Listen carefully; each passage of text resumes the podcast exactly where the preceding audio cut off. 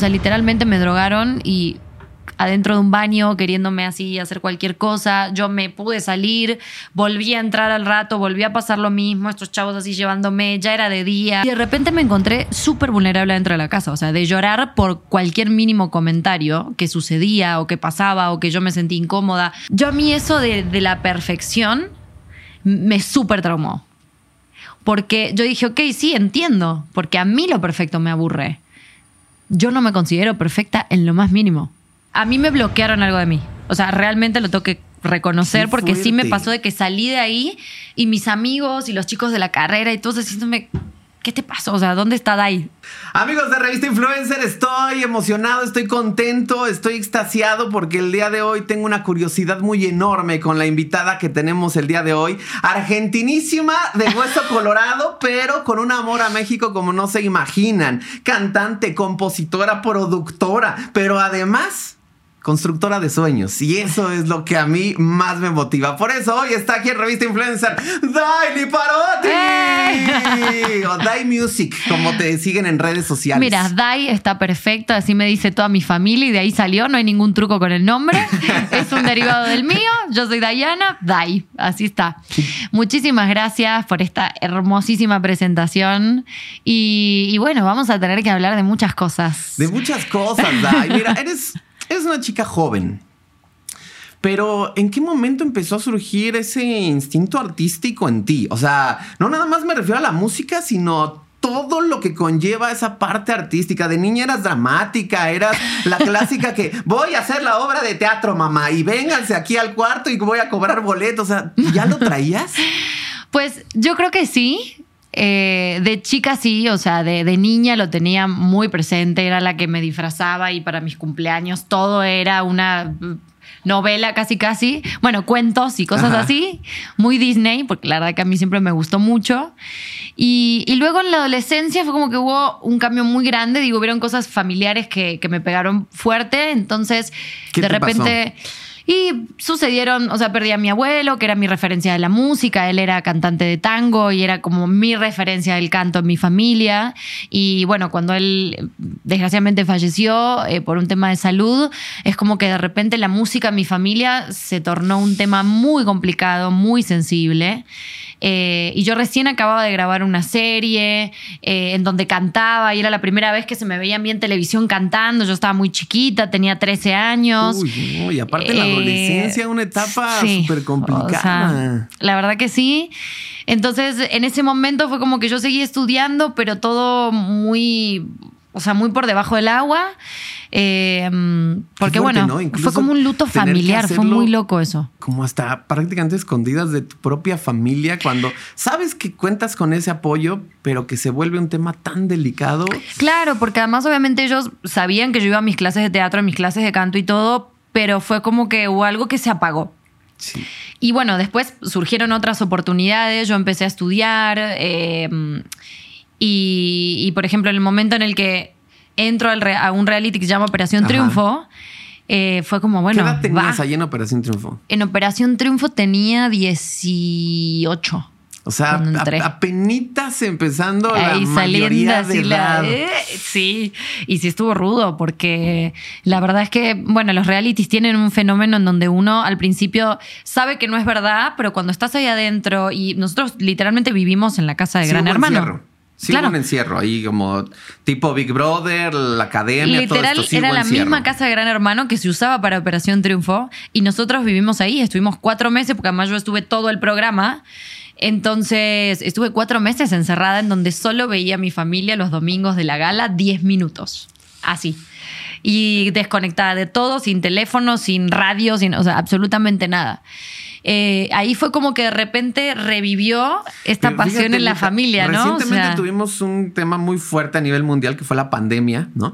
Y cómo nos, nos cuestionábamos el no puedo salir, no puedo hacer, pero teníamos internet, teníamos televisión, teníamos información, sabíamos todo lo que estaba pasando alrededor, incluso con las debidas precauciones podías ir que a tu súper, que a la esquinita, que, que al parquecito allá medio despejarte tantito. No, tú no. Ah, no. No, tú recluida como preso, así como la cárcel de tus besos. Así y digo, una, una, cárcel muy bonita porque pues, estaba muy hermosa la casa, nos consentía mucho en el aspecto de pues las comidas, las actividades. Yo conocía artistas que para mí son referencia. O sea, justamente ahí conocí a Natalia Lafourcade, ahí adentro de la casa, que nos fue entre a hacer toda una, pues una entrevista con nosotras.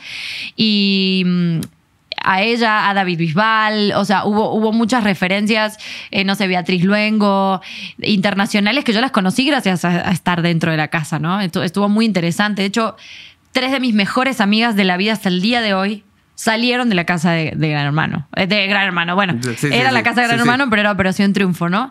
Y, mm, y además, como digo, evidentemente había una rivalidad entre ustedes porque al final es un concurso, es un reality, todo el mundo quiere ganarlo, ¿no? Todo el mundo trata de ser el mejor cantante, el que mejor se para en el escenario, el que mejor se desenvuelve.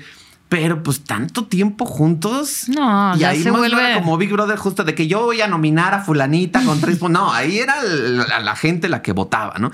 Y ustedes sí lograron pues construir esos lazos porque pues, te pones vulnerable en ese momento. No, no, y es tremendo. O sea, yo que de repente no, ahora ya ando con la terapia, entonces ya, ya aprendí a que llorar está bien y todo este tema.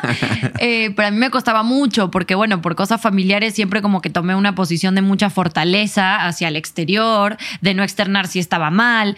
Y de repente me encontré súper vulnerable dentro de la casa, o sea, de llorar por cualquier mínimo comentario que sucedía o que pasaba o que yo me sentí incómoda o que alguna compañera mía que quería mucho se iba y era como no, o sea, en ese momento es como que uno se aferra a los pequeños vínculos que genera para poder construirse y estar todos los días ahí con, pilas, ¿no? Porque al no estar con la familia ni amigos, uno se siente bien solo en ese proceso. Oye, y además me imagino como en todo, en la vida, así como lograste construir lazos bien bonitos con amigas y padre, pues también debe de haber dos, tres que dices, hijos de ah, no, claro.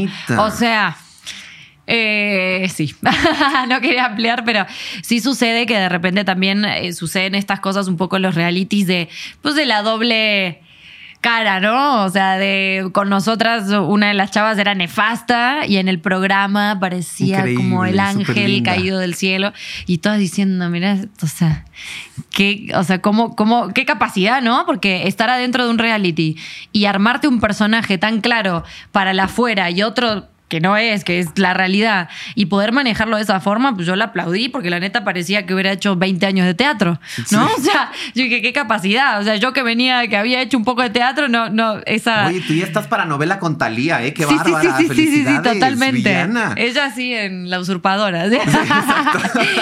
pero... Oye, ¿y recuerdas...?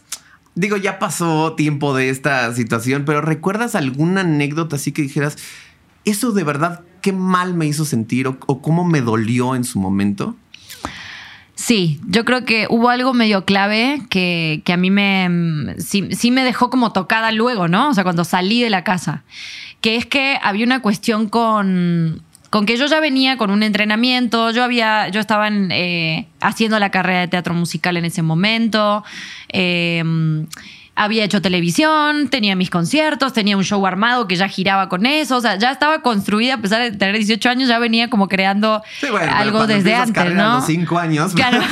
pues obviamente a los 18 ya llevas un una trayectoria.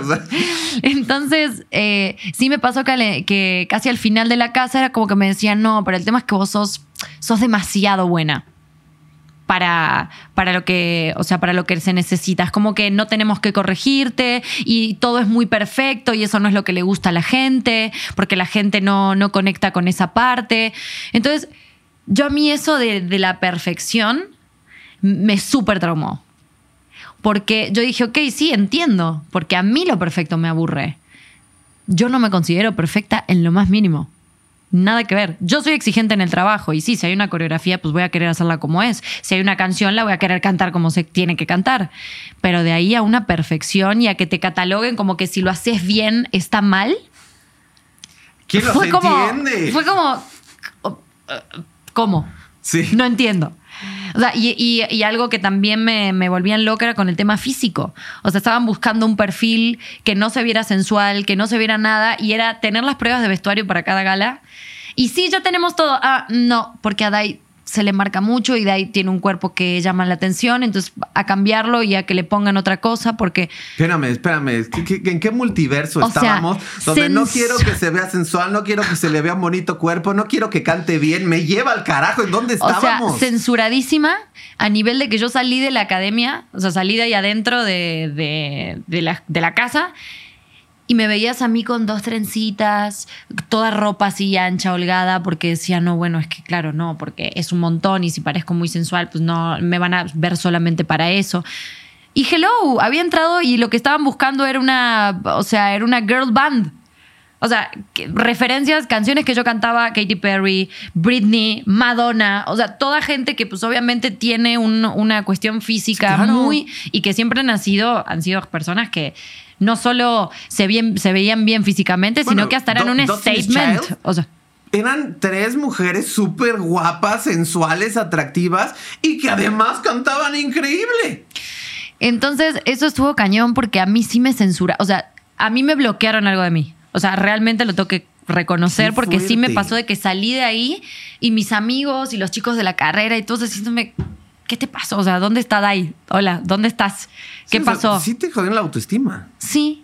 Y nunca me había, o sea, no lo había captado en el momento hasta que luego dije, pero, ay, ¿qué, qué son? ¿Qué es esto? O sea, me encantan las trencitas, no es como que, pero no era algo que yo O sea, no es como Uh. que sea Betty la fea, o sea, como que siempre estoy. No, no, Ah, pero no, no. te gusta. Pero dije, no, a ver, a mí me gusta mi cuerpo, yo entreno, me, me formo. Yo, a ver, yo nací con mi cuerpo, lo único que falta ahora es que me lo tenga que esconder, o sea, como si tuviera que vivir con culpa por el cuerpo con el que nací o, o- o por el cuerpo con el que me formé. Por, obviamente, hago danza desde toda mi vida, hice aeróbica, competí en natación, pues obviamente voy a tener un cuerpo entrenado y era todo un conflicto, al parecer. O sea, entonces, porque estaban buscando un perfil que se viera como más sweet, más delicado, más no sé qué, y pues ese no era mi perfil. Entonces, todo el tiempo me estaban queriendo empujar a algo A que que, yo no era, así. pero que tenía que encajar. Entonces, sí fue algo que a mí me... Pero qué fuerte, ¿no? Porque al final, pues tú entras con el sueño, ¿no? Con, con la aspiración y que además eso juegan mucho con eso, con tu ilusión. Es decir, tú quieres, pues entonces te vas a tener que amoldar a lo que yo diga. Y uno con esa ingenuidad, con esa intensidad que tienes por tu sueño, es como si lo que sea. Y entonces Sí. es, ok, tengo que cantar así, ok, voy a cantar así, ok, me tengo que vestir así, me voy a vestir así.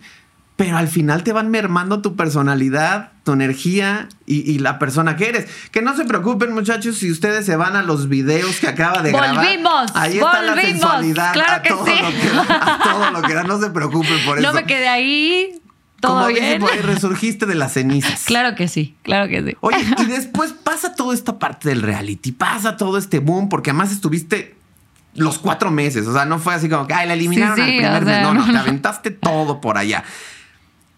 ¿En qué momento? Porque pues al final sales, pues como algo posicionada, algo en la boca de la gente, no eres un desconocido, ya la gente te ubica, están esperando cosas de ti. Eh, ¿En qué momento dices, "Eh, espérame, stop? Voy a comenzar de nuevo. Pues la verdad lo que me pasó fue que gracias a Operación Triunfo a mí me escribieron de México para que viniera a trabajar como cantante aquí. Yo en ese momento no lo, no lo acepté porque todavía me faltaba justo eh, pues terminar la carrera, entonces dije, bueno, termino la carrera y veo qué pasa.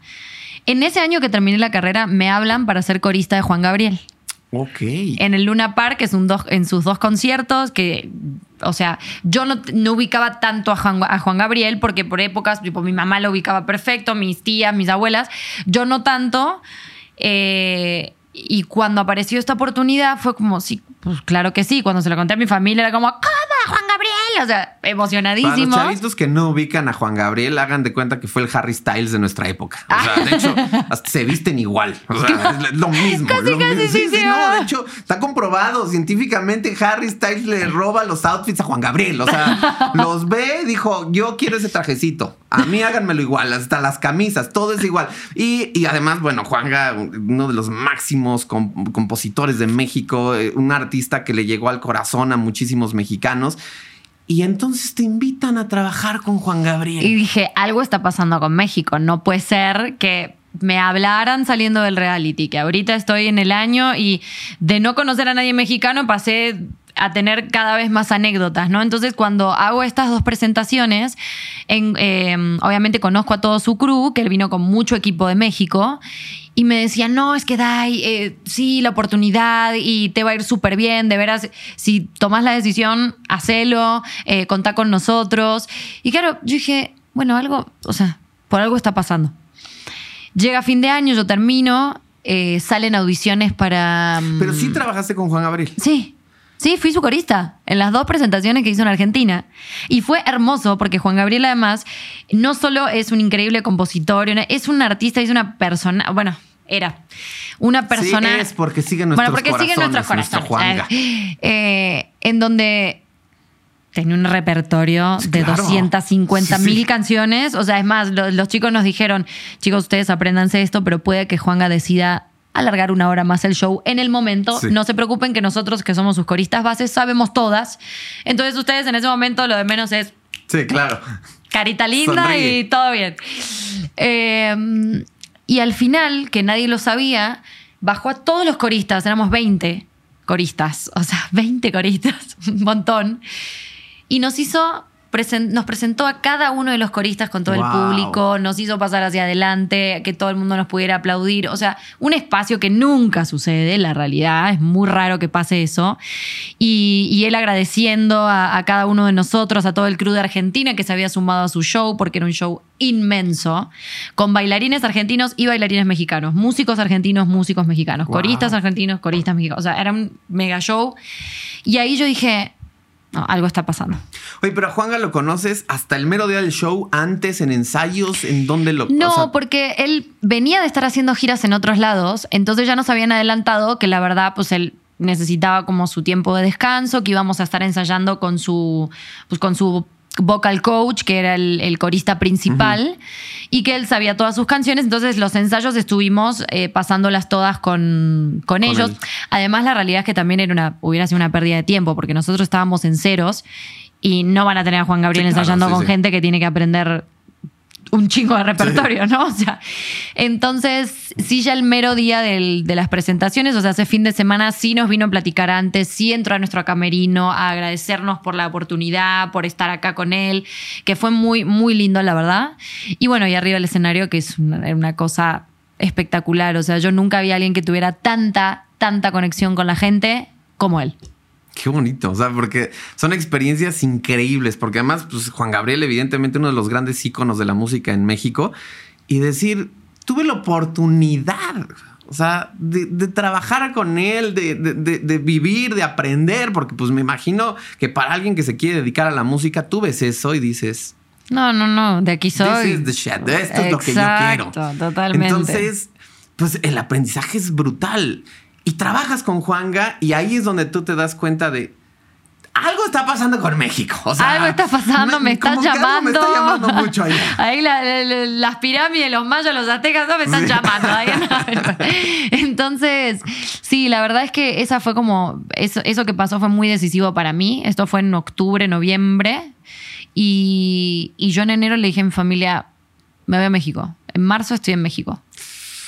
A todo esto, eh, habían habido audiciones para El Rey León. Eh, yo hablo con, con Claudia Romero, que es la directora de casting de Ocesa, la que normalmente hace eh, como la selección, y me respondieron el mail. Y yo dije, ah, pues estoy escribiendo de Argentina y me respondieron así. Al otro día ya me estaban respondiendo. Claro, habían como cuestiones muy específicas para entrar al Rey León como personaje, porque hay un convenio con el tema del color de piel, de un montón de, de- cosas que tenían que ver específicamente con esa producción, en donde Claudia me dijo, mira, y la realidad es que no eh, das con el perfil por estas cuestiones exigidas en los contratos de Disney con, con Ocesa. Entonces dije, ah, bueno, va, me dijo, es preferible que vengas luego, con más tiempo, y van a ver más cosas. Entonces, bueno, dije, ya está, en marzo llego y así fue.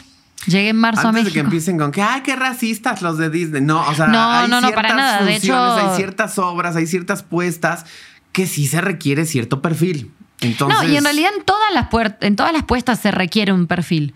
Pasa que en este caso en particular, como la obra tiene mucha base en lo africano, en, en toda esta cultura que honestamente pues es muy complejo asimilarlo y verse real haciendo algo que culturalmente no llevamos. O sea, un actor lo puede hacer siempre, pero teniendo la posibilidad de poder contratar a gente que lo va a llevar en la sangre, y ellos tenían la posibilidad porque hicieron casting en todo el mundo para el Rey León y se trajeron gente de muchos lados, pues obviamente eh, era una exigencia que tenía que ver con, con la base primordial de la esencia del musical. Pero ahí eso de alguna manera te acercó. Te, Ah, sí, te- te claro. abrió una puertita ahí en Ocesa, decir, existo, ¿eh? Aquí Hola, estoy, ¿qué tal? Acá muchachos. estoy. Sí, Pero eso fue en octubre. Claro. Y de repente, noviembre, diciembre, enero, febrero, marzo, seis meses después. O sea, sí. Tú agarraste tus cosas. ¿Tú vivías sola en ese momento en Argentina o vivías con tu familia? No, yo vivía con mi familia. O sea, No, nunca había vivido sola más. no o se sea, puso así de, no, no, "¿Estás mi mamá, loca?". cuando yo le dije, me dejó de hablar. O sea, para ella fue muy choqueante. Mi papá lo tomó diferente. A mi mamá le costó mucho porque yo tengo un vínculo muy cercano, muy, muy fuerte, muy especial con ella. Con mi papá también, pero son personalidades muy distintas. Entonces, si a ella le, le pegó, o sea, realmente primero no creía que le estuviera hablando en serio. Y luego cuando sí vio que sí, o sea, se enojó no conmigo, pero con el mundo, básicamente, Claro, ¿no? O pues, sea, de por qué se tiene que ir, por qué tiene que construirlo allá, que por ¿no? Bueno. Y, y cuestión que sí, fue así. O sea, en marzo llegué. Además llegué con uno de mis mejores amigos, eh, que eventualmente habíamos estado un poco desconectados por la vida. Y yo en enero le dije, mira, decidí que me voy a ir a México. Y me dijo, amiga, yo también. ¿Nos vamos juntos? Sí, va. Entonces, eh, y muy anecdóticamente, él es una de las personas que ha estado produciendo mis últimas canciones ahorita, en, toda mi parte de música, ¿no? O sea, siempre fuimos los dos que estudiamos la carrera de teatro musical, pero que sabíamos que en realidad queríamos una carrera de música, ambos, ¿no? Entonces, hicimos, o sea, estudiamos las dos cosas por el tema del performance, de formarnos com- completamente en las tres disciplinas, pero sabiendo que en realidad nuestro objetivo era pues, la carrera musical, ¿no? Eh, y entonces llegamos los dos a México el mismo día, tomamos el mismo a avión. México, ¿qué le dijiste a tu mamá? O sea, porque ella era- estaba en una posición de no, o sea, no, no, no puede ser esto. O sea, ¿qué, qué, qué palabras? O sea, te lo digo porque de repente hay mucha gente ahorita que nos está viendo que dice, me aterra Sí. decirle a mi mamá.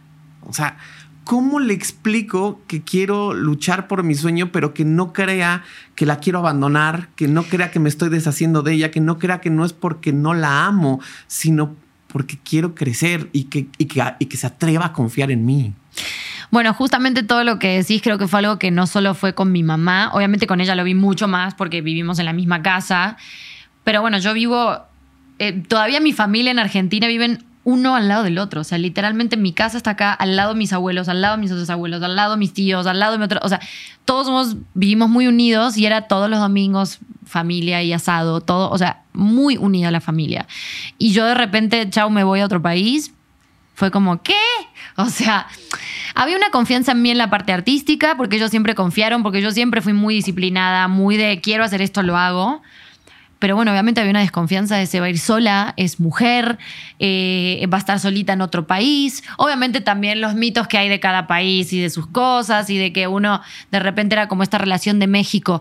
Ay, no, pero ¿y dónde? Y, y el narco y no sé qué. Y toda la Claro. co- Yo le dije, bueno, a ver, voy a vivir la experiencia y vamos a ver qué pasa. La realidad es que yo me encontré mucho más segura viviendo en la Ciudad de México que, que viviendo quizás en, en las afueras de Argentina. O sea, muy loco eso, ¿no? Pero mm, sí lo que, lo que sucedió fue que ahí el que intervino sí fue, mi, sí fue mi papá.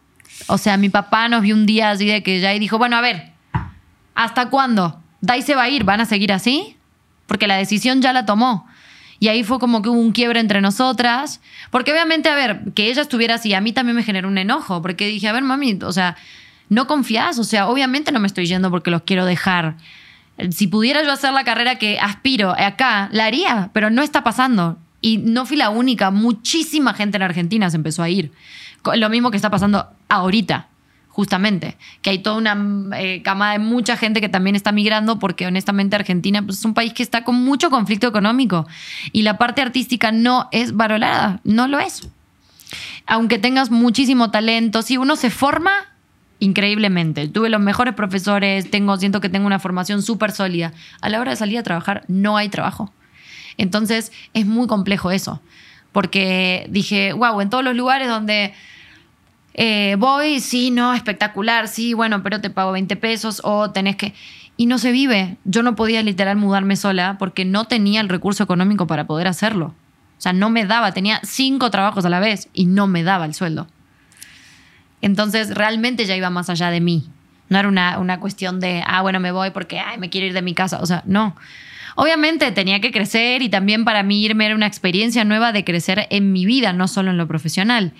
Pero honestamente, si yo hubiera tenido la oportunidad de prosperar en Argentina en ese momento, no sé si me hubiera ido. O quizás sí, no lo sé, porque yo soy muy de que me gusta conocer otras culturas y todo, pero quizás no hubiera sido de la forma tan abrupta, ¿no? Y finalmente mi papá puso ahí las cosas en claro, que él no es de mucha palabra, pero cuando habla, habla. Y tu papá, que se define en un penalti. Órale, Claro, vámonos. Oye, veo que tienes un tatuaje que dice fly. Sí, justo. Justo ahorita que estabas diciendo ese tema de tal vez si las cosas hubieran sido diferentes no hubiera volado. O tal vez sí, porque ya- lo traigo. Veo que tienes ese tatuaje, ese fly. Es por eso mismo, es porque Sí. es parte de ti.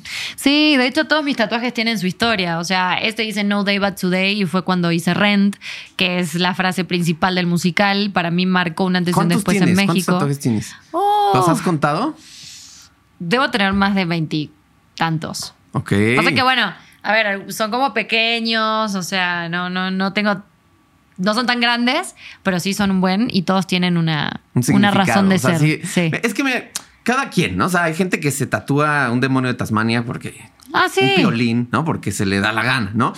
Pero yo sí comparto mucho esa idea de ti de decir, a mí sí me gusta que tenga un valor, que tenga un significado, ¿no? O sea, yo no tengo tantos, yo tengo uno que se volvió compuesto porque era uno y después cuando falleció mi papá le, le puse la leyenda de el show debe de continuar, ¿no?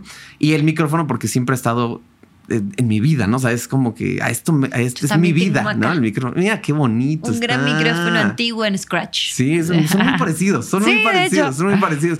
Pero, ¿por qué te empezaste a reír? Porque además también hay otro rollo ahí con los papás. No, eres delincuente, drogadicto. Porque, digo, ya ahorita ha cambiado un poquito y No, afortunadamente. bueno, pero a mí sí me tocó esa parte. Sí. Claro que sí. Y de hecho yo me empecé a tatuar en México. No, ya Yo me no tenía- no tenía Mara ni un solo tatuaje. Se convirtió en salvatrucha. ya es el narco esta. O sea, no, pues sí. O sea, llega a México y se tatúa, listo, algo pasó. ya, ya, ya, ya, ya valió esto. No, la verdad es que a mí siempre me había gustado, ¿no? Que el piercing, que el tatuaje, que todo esto. Pero bueno, había una cuestión también de, de justo, ¿no? De, de los perfiles y este tanta palabra así de que como también hacía muchas cosas actoralmente y había estado, no sé, con Cris Morena haciendo cosas y es un perfil muy... eh, todo lo que manejaban era como una cosa medio entre Disney y Cris Morena todo el tiempo. Eh, yo no me había hecho nada, pero a mí siempre me había encantado. Y cuando llegué a México, eh, también haber entrado a, a- a Rent, que es un musical muy rockstar, eh, conocer esta parte de mí también que la tenía medio oculta, o sea, como que la tenía medio frenada, porque no, como el tatuaje, qué va a decir mi familia, ¿verdad? Pues dije, ay, ya, ya, bye. Y una vez que me hice el primero, no hubo vuelta Adiós, atrás. bye. De hecho, eh, me hice uno en México y el siguiente que me hice fue en Argentina, que me lo hice con mi hermano, que es este que está acá, que fusiona cáncer y leo, que son nuestros dos signos. Y. No es un 69, muchachos. No es un son, son 69. unos- son unos signos. O sea, ay, falta de cultura, Por muchachos. favor, qué, qué- qué cabeza. Ay, de puerca. veras. Ay, ay, esta gente. Yo No, es un entonces, 69. 69, no es no, no, bien. ok. No, y después a partir de ahí ya me empecé a tatuar y me encantó y es algo que también me identifica hoy, es parte de mí, o sea, es una Oye, de pero las... entonces, a ver, llegaste a México y, y ya tenías de alguna manera esa puertita abierta un poquito de, de Ocesa, pero, pero tampoco son enchiladas. O sea, no es Ah, así no. como de que "Ah, ya llegué, ya me dieron obra y qué padre. O sea, porque hay todo un tema detrás. O sea, ¿cómo le hiciste para entrar? O sea, porque no es fácil, es un cascarón bien duro. O sea, que tú puedes tener el talento, puedes tener eh, bases, estar preparada, tener las herramientas, el carisma, la, la profesionalidad y aún así que no se te abran las puertas. Sí, yo creo que eso fue lo que a mí me determinó que estaba en el momento correcto, en el lugar correcto. Porque yo llegué y la verdad a mí se me hizo... eh, no sé si la palabra es fácil, pero se me hizo muy accesible el hecho de que yo llegué, a los cuatro días hablé con la gente que en su momento me había hablado para venir a cantar y me abrieron las puertas sin ningún problema y yo ya entré a cantar. A la primera semana yo ya tenía trabajo como cantante. Eh, que es algo que en Argentina es muy extraño, además no suelen haber bares donde haya muchas eh, bandas cantando Ajá. canciones pop, que además a mí siempre me gustó mucho el pop y en Argentina era mucho el rock. Entonces también por eso dije, es que México es el pop. Para mí, ¿no? O sea, era lo que representaba. Y, mm, y me pasó que, claro, yo entré con mi trabajo fijo a la, a la semana de haber llegado y dije, no puede ser donde estoy, o sea, esto es un milagrito. A la siguiente semana me hablan para una audición de teatro musical, algo Oigan, nada más paréntesis. Para los que dicen, no, es que en México es la música ranchera y el región, sí, por supuesto que sí también. Pero México ha sido cuna de artistas pop a nivel mundial. Ah, no, o Sea, claro. Ricky Martin se hizo en México, Enrique Iglesias triunfó en México. O sea, los grandes íconos del pop en español, Ajá. no importa de qué país sea, tiene que pegar en México para que funcione en el resto y, del mundo. y además mis referencias en mi familia en Argentina, Rake, Claro. Camila, Sin Bandera, eh, o sea, Talía, Paulina Rubio, o sea, todas referencias que eran de acá. O sea, entonces para mí era como, claro, si tengo que ir a un país en donde haya Es pop, allá. Es México. Y obviamente después llegué y conocí todo el resto de la música y la cultura mexicana que me encanta. O sea, de hecho, dentro de mi proyecto tengo una canción, una canción que es fusión regional con, con trap. Que fue todo un experimento, que es la primera vez que lo hago, eh, justamente en homenaje a, pues, a México. O sea, esa todavía falta para que salga, va a salir como por septiembre de este año, pero mm, fue justamente decir, "Hey, estoy en un país que me ha dado no solo cultura en todos los aspectos, sino que una nueva parte de la cultura musical dentro de mí es gracias a estar en México.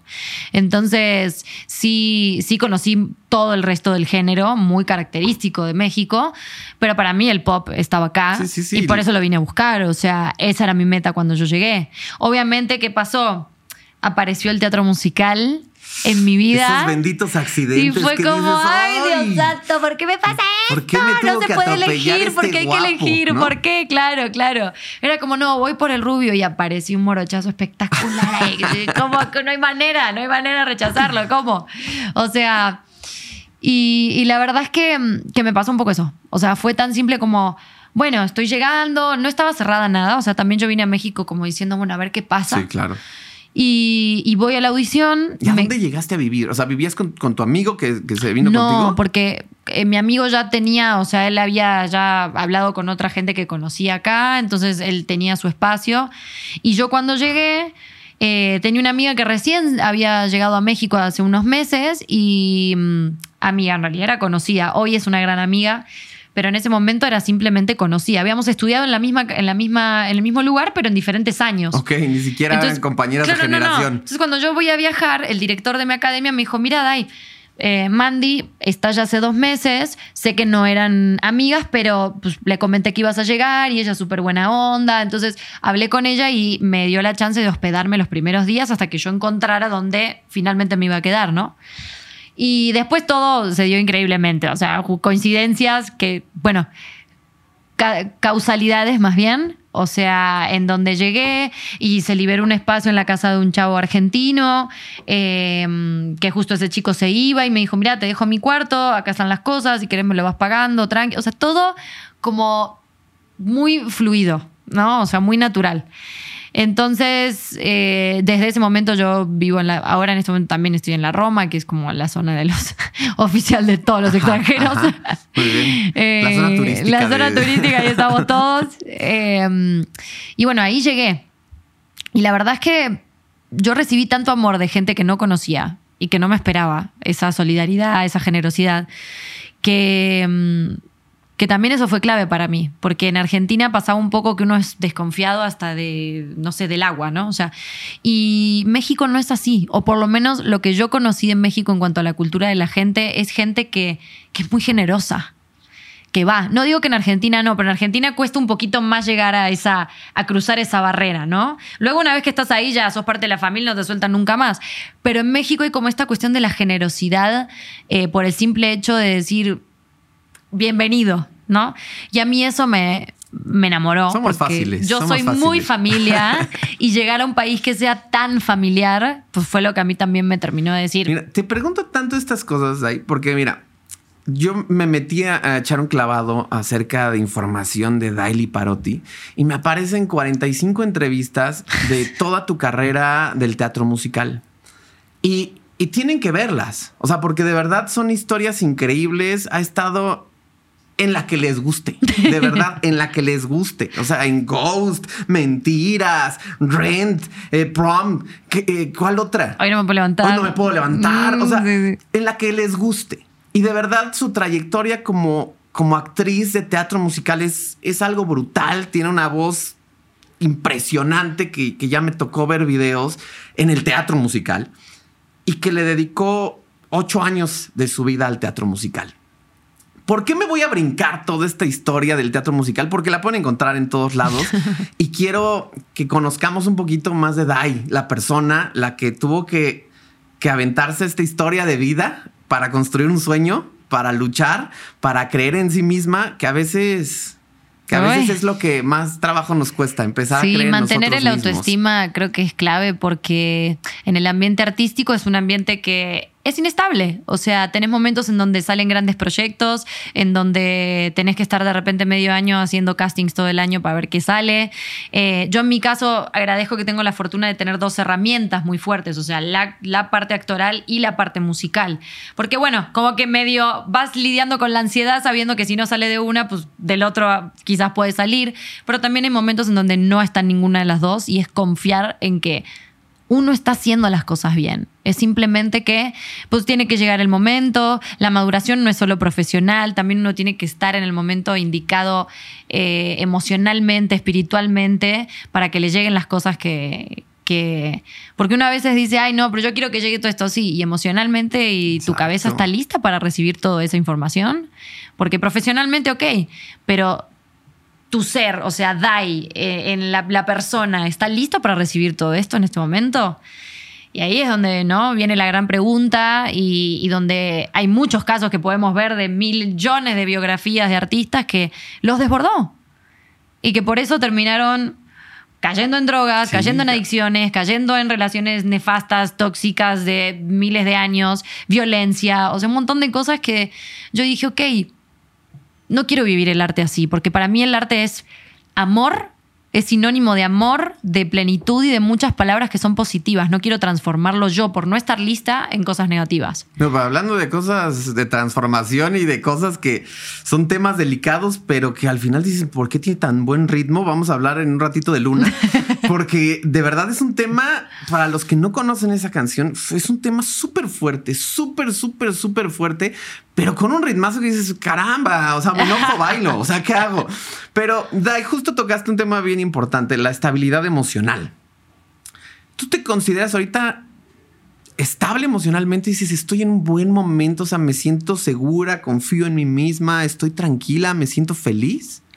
La verdad es que sí, y lo digo con, con mucha sorpresa, porque tengo que reconocer que el año pasado, cuando me tocó a mí misma ponerme la decisión de voy a dejar en pausa el teatro musical para dedicarme al 100% a mi música, fue una decisión que a mí me costó muchísimo tomar. eh, y luego de tomarla, tomarla en serio. Decir, no, bueno, pero igual y No hay si manera. aparece algo, pues voy. No. no, No hay manera. Tiene que ser una decisión tomada y cumplir con eso y saber que eso tiene toda una parte chingoncísima y toda una parte de compromiso en donde no te va a gustar tener fines de semana libres. Pero bueno, ahí tienen que estar para que darle espacio a las nuevas oportunidades. Miren, ¿no? para los que de repente les cueste trabajo soltar lo que están haciendo, a pesar de que no les gusta, por perseguir un sueño, solamente dimensionen tener que soltar algo que amas con todo tu corazón para perseguir un sueño más grande. Esa es la historia de Dai. Porque no has tenido miedo de comenzar de nuevo y comenzar de nuevo y comenzar de nuevo. Después de una historia y una trayectoria impoluta en el teatro musical en México y de tener las mejores participaciones, los personajes más divertidos, con un gran talento, los protagónicos, cerraste con mentiras, haciendo cosas brutales. Y de repente decir, amo con todo mi corazón el teatro, lo amo.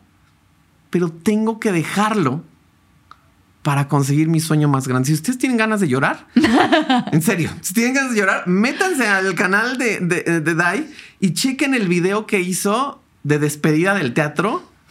Casi me hace llorar anoche. Así, yo decía, ya, espérate, tonta, en serio.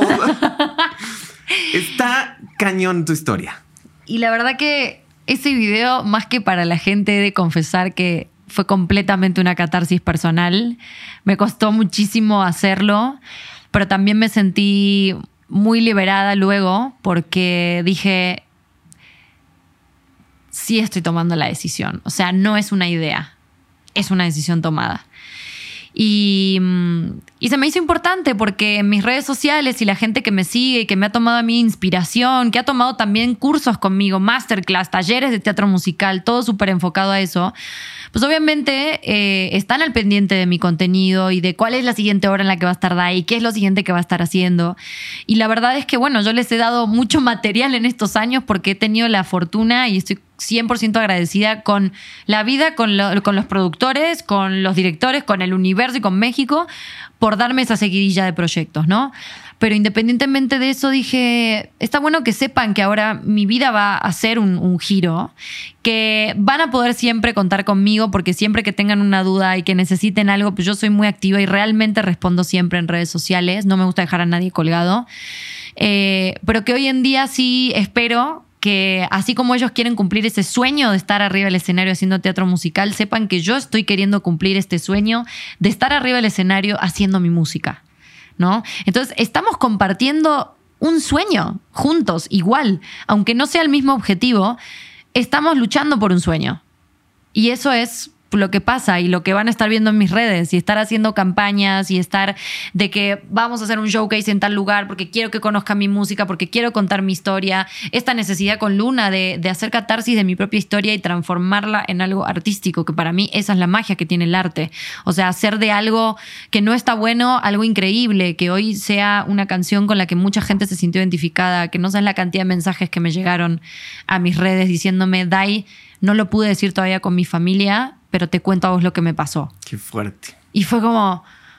Para los que anden perdidos un poquito ha llegado el momento de llegar a ese punto.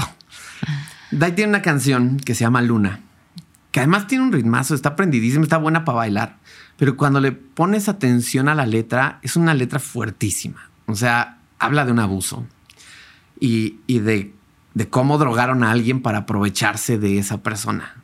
Esa, esa historia fue real. Sí, esa persona fui yo. Es completamente, em, pues, de mi vida lo que conté.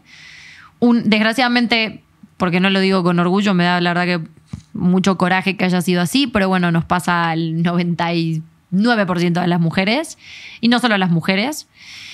Em, pero hablando por mí, el abuso sexual ha sido un tema que desgraciadamente tocó mi vida desde muy pequeña y se ha ido repitiendo en diferentes situaciones. Una de esas fue lo que me pasó en este antro, donde pues yo llegué a disfrutar con mis amigas y terminé drogada y abusada en un baño sin saber qué hacer. Tuve la, la suerte, porque no hay otra como llamarle, de que un amigo llegó a poder sacarme de esa situación antes de que me estuviera ya subiendo un auto y quién sabe dónde terminaría.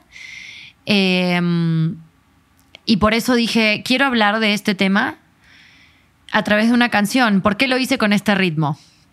Porque a mí me pasó adentro de un antro, bailando, gozándola con este tipo de ritmo pegadizo que uno escucha y dice, ay, qué bien que está todo, qué bien que está todo, y adentro de un baño estaban abusando de una persona y nadie lo sabía. Entonces para mí fue clave hacer ese contraste en mi canción eh, y digo, también es muy fiel a lo que yo compongo de música y a mi estilo musical, que es el pop fusionado con otros ritmos, eh, que tiene que ver con eso, pero objetivamente en cuanto a la composición de la canción fue no, quiero que se escuche con un ritmo súper antrero, porque a mí me pasó de esa forma. O sea, yo llegué al antro, estaba bailando con mis amigas, me sirvieron un trago, como algo completamente normal y yo a, lo, a la, no sé, si ya no tengo ni siquiera noción del tiempo, pero A los 20, 25 minutos yo ya estaba completamente inconsciente, mareada, sin entender nada, con el estómago revuelto, diciendo qué onda con esto. Aparte en un lugar de confianza. O sea, la realidad es que yo a ese lugar iba muy seguido, pero justo ese fin de semana cayó gente de otro lado porque venían a celebrar no sé qué cosa y era gente nueva alrededor de gente que me conoce. Y claro, o sea, fue así lo que pasó. O sea, literalmente me drogaron y adentro de un baño queriéndome así hacer cualquier cosa. Yo me pude salir, volví a entrar al rato, volví a pasar lo mismo, estos chavos así llevándome, ya era de día, eh, porque bueno, en Argentina además los horarios de, de antro son diferentes acá, o sea, ya se sale mucho más tarde y se termina bastante más tarde. Y ya saliendo de día, llegué así de milagro a mandar un último mensaje y ese mensaje por suerte fue escuchado por un amigo que me salvó de esa situación. Pero me salvó de lo que seguía, no me salvó de lo que pasó. ¿no? Ya había pasado gran parte y menos mal que me rescató antes de que quién sabe qué podría haber seguido pasando. de que hubiera una consecuencia mortal. Exacto. Pero tocaste ahorita un tema importante, dijiste que, que, ya había pasado algo, eh, habías conocido el abuso antes en tu vida. O sea, ¿más, más niña te pasó algo? Sí, eh, sí, yo tuve un episodio con, con un familiar eh, no tan cercano, pero familiar. Eh, me sucedió a mí a los siete años. Eh, fue algo que, que yo no dije hasta mis 20, porque hay muchos procesos, es muy loco, pero si uno de repente cree que lo soñó, después lo niega, después piensa que no es real, y ni hablar la culpa, eh, el sentimiento de vergüenza que, lleva a que uno no lo quiera decir porque qué van a pensar de mí y que como no, yo no lo evité, tenía siete años, obviamente no era consciente de lo más mínimo de lo que estaba pasando, pero cuando uno va creciendo y no va a terapia, pasan un poco estas cosas, o sea, que se, se llena de culpas, de traumas. O sea, a mí me empezó a, suceder que el vínculo con, con, los hombres se me empezó a hacer muy complicado. Eh, también el hecho de que en mi adolescencia, e imagínate que luego entro un reality en donde me dicen que soy muy sensual, que mejor taparme. O sea, todo tuvo que ver todo al final seguía teniendo este círculo de, no, bueno, fue su culpa, porque cómo se pone una minifalda, y pero con el cuerpo que tiene, pues tendría que estar tapada. ¿Por? Yo voy por la calle diciendo, ah, ese chavo tiene short, debe querer que lo violen. Obviamente no. Pero del otro lado siempre está este lugar de, ah, no, bueno, ¿cómo no le va a pasar? Si se fue al antro y estaba escotada, ¿cómo no la van a agarrar en el antro? ¿Cómo no va? ¿Sabes? O sea, sigue sucediendo eso y a mí me parece tremendo. Por eso también el video de Luna, yo salgo con un súper escote, con un vestido corto, mostrando físicamente lo que yo soy físicamente y diciendo sí, porque cuando uno es adolescente, se produce, sale, se quiere ver bonita, se quiere producir y las mujeres es una gran característica la sensualidad, pero está censuradísima. O sea, porque siempre se relaciona con algo malo por alguna razón. Y la realidad es que no, no lo es. Pecaminosa. Claro, la Eva de la... O sea, no, ¿qué estamos hablando? O sea, y por eso en el video está muy plasmado eso, de yo con mi vestido, con mi maquillaje, viéndome súper seductora. ¿Quién no, ¿Quién no hace eso en su adolescencia? ¿Quién no, se quiere ver espectacular, con la hormona hasta acá arriba? o sea, la adolescencia, en todo momento. En la vida, claro queremos vernos lo mejor posible. Somos vanidosos por naturaleza. Nos gusta vernos bien. Las mujeres son increíblemente hermosas y, tienen que tener esa libertad de vestirse como se les pegue la regalada gana sin que estén en riesgo. Exacto. Porque muchachos, ya basta de esas estupideces de es que ella se lo buscó, es que para qué se viste así, es que me lo pidió a grito, o sea, basta de esas idioteces. Si la mujer quiere salir encuerada, puede salir encuerada y no tiene que tener ningún peligro de nada, porque un imbécil no puede controlar sus instintos. Entonces, basta de esas estupideces. Eh, Dai hizo esta canción y ustedes dirán, ¿y por qué se llama Luna? ¿No? A todo esto. Bueno, pues porque la luna es, es la única testigo de todo esto.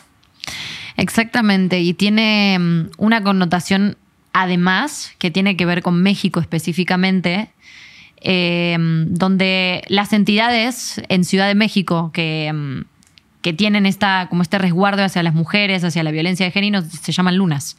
Y hay como más de 33 entidades en México llamadas lunas que dan esa, ese apoyo psicológico, esa orientación para, porque bueno, hay abusos que son así, que son anecdóticos de un momento y va, y también hay mujeres que viven con violencia de género en su casa, con violencia económica, con violencia de muchos tipos, y que no se pueden salir o no saben cómo salirse de esa situación.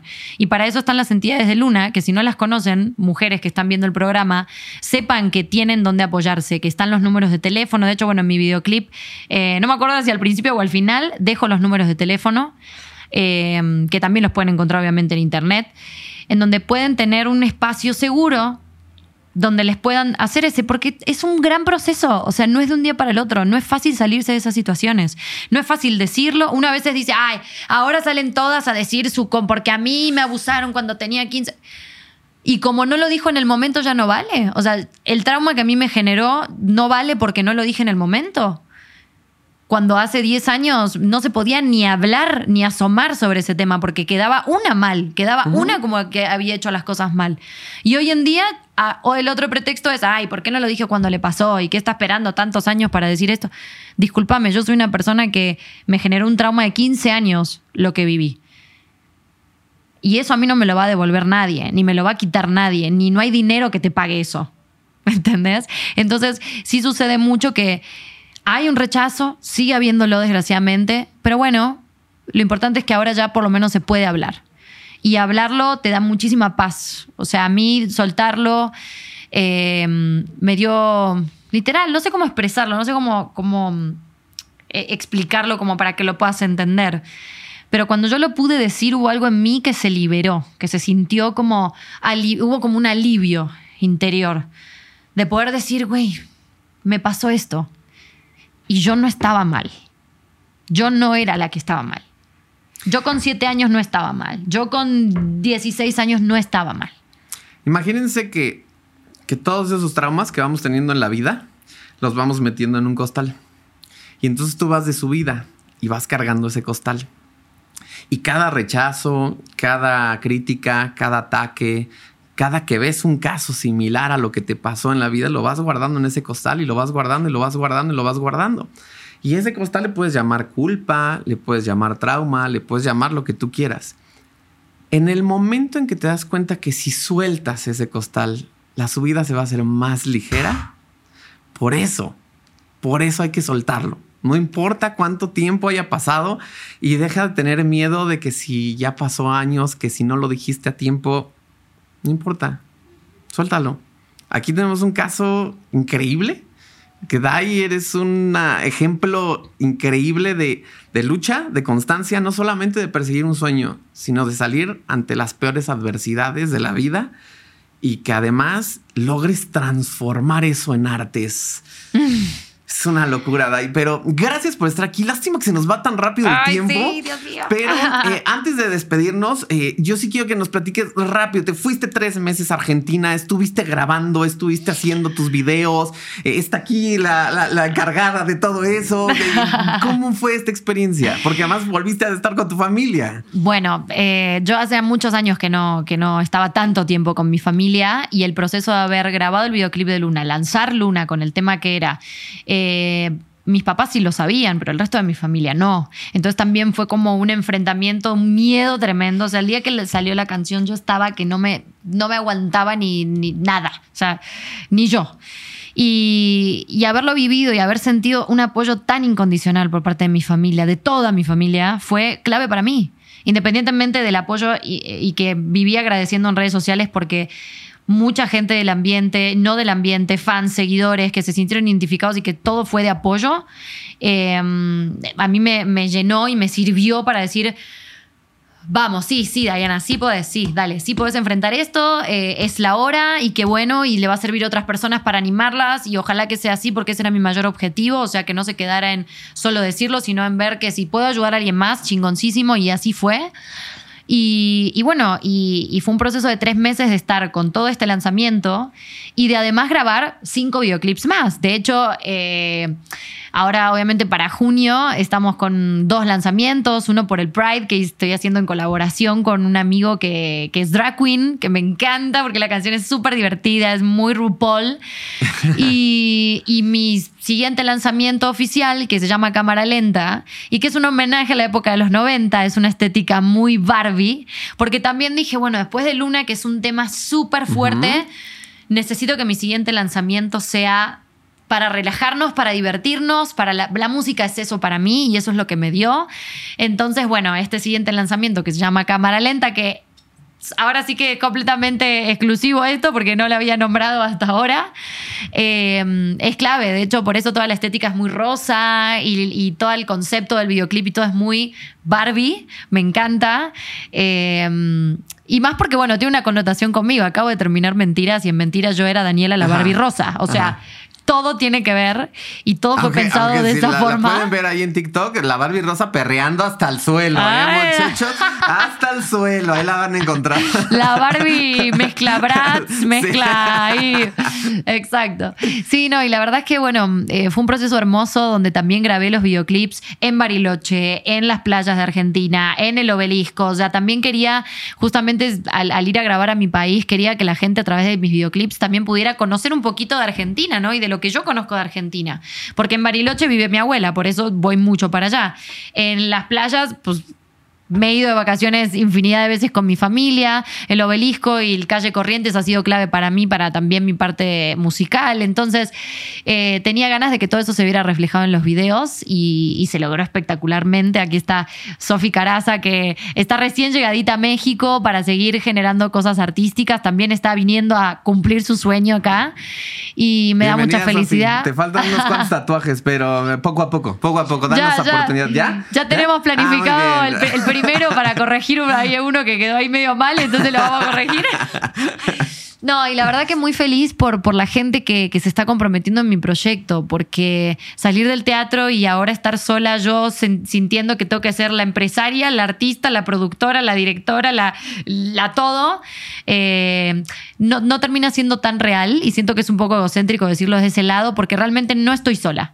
O sea, estoy contenta porque mucha gente ha migrado del teatro que me ha visto en el escenario y ahora están produciendo conmigo y han sido grandes patrocinadores de mi, de mi evento del Indie Rocks del año pasado, que fue el primer gran show con mi música que hice, eh, que estoy muy agradecida con ellos. Y mi equipo, que estuvo conmigo en este proceso y sigue compartiendo un sueño, porque antes era una idea loca de Dai en su cabeza y hoy es tangible, hay fechas, empieza a aparecer esta, este mundo musical, vivir de la música, que es lo que quiero hacer. O sea, nunca abandono el teatro porque estoy preparando un monólogo a la par. Ah, pero eh, desde otro lugar, ¿no? O sea, una cosa más íntima, más minimalista. Es un monólogo, es la primera, también es un desafío actoral para mí, nunca lo había hecho de esa forma. Eh, pero bueno, teniendo por separado ahora sí, en vez de juntar todo en el teatro musical, lo tengo por separado. Por un lado la actuación, por otro lado la música. Pues señoras y señores, Daily Parotti, gracias por abrir tu corazón. gracias por regalarnos esta plática tan increíble, tan, tan, tan de aprender, tan de experiencia. Eh, tienes un talento impresionante. Eh, eso no, no necesitamos eh, ser los expertos en música para meternos y descubrir que cantas increíble, que actúas muy bien, que, que lo haces maravillosamente bien, pero además estás persiguiendo un sueño. Y cuando alguien persigue un sueño, es de respeto. Y, felicidades por esto. Gracias por estar con nosotros. Gracias por abrir tu corazón. Y pues esperamos que regreses nuevamente para seguir ampliando esta plática y esta conversación. ¿Hay algo más que quieras agregar? ¿Hay algo más que quieras decirle a la gente de Revista Influencer? Pues justamente eso, que, no crean que, que es imposible, que sí se puede que obviamente dejar algo que a uno le gusta o que le da una comodidad, porque muchas veces no tienen que ver tampoco con el gusto, sino con sentirse cómodo y eh, para cuando uno tiene un objetivo más grande, cuesta, pero sí se puede hacer. Y siento que a mí me generó una paz y un, y un alivio eso interior también muy grande. Y, y, bueno, y que soy artista independiente, que le estoy metiendo todo el corazón, el alma, las horas, la vida entera a esto y que me encantaría que si se identifican con mi música, que nos colaboren compartiendo, em, escuchando simplemente, digo, igual y todavía no les van a eso de la compartida, pero quieren eh, por curiosidad entrar a escuchar mi música y ojalá que les encante, eh, que lo puedan hacer. Mis redes son arroba soy así me pueden encontrar en las redes sociales o como Dai Oficial en las plataformas de música. Y, de verdad, le estoy metiendo toda, toda la pila, así que espero que se conecten, no solo con la parte artística, sino también con esto, ¿no? O sea, con que soy una persona que está persiguiendo un sueño y eso es lo que quiero para mi vida, poder vivir de lo que amo y poder decirlo y hacer catarsis justamente a través de mis letras y de mis canciones. Eh, creo que eso es el objetivo de un artista, ¿no? Dar como un mensaje y generar generar conciencia a veces, a veces meramente entretener, porque la gente necesita divertirse y necesita disfrutar de la vida y para eso también están todas las otras canciones que son para gozar y para bailar con amigos y conectar desde ese lugar. Y bueno, después tenemos obviamente el caso de Luna, que es algo mucho más profundo en, en, cuanto al mensaje, pero que yo creo que toda la música eh, tiene un público, Mm, y, que está buenísimo poder conectar desde ese lugar, desde lo artístico. Y bueno, que estén al pendiente de mis redes, que estamos anunciando constantemente las posibilidades de los eventos, de los shows, de los convivios que vamos a estar haciendo, del nuevo lanzamiento que se viene cámara lenta y vamos a hacer dinámicas para que ustedes puedan ver el videoclip antes de, que salga y poder conocernos en vivo y tener un convivio y conectar más eh, íntimamente.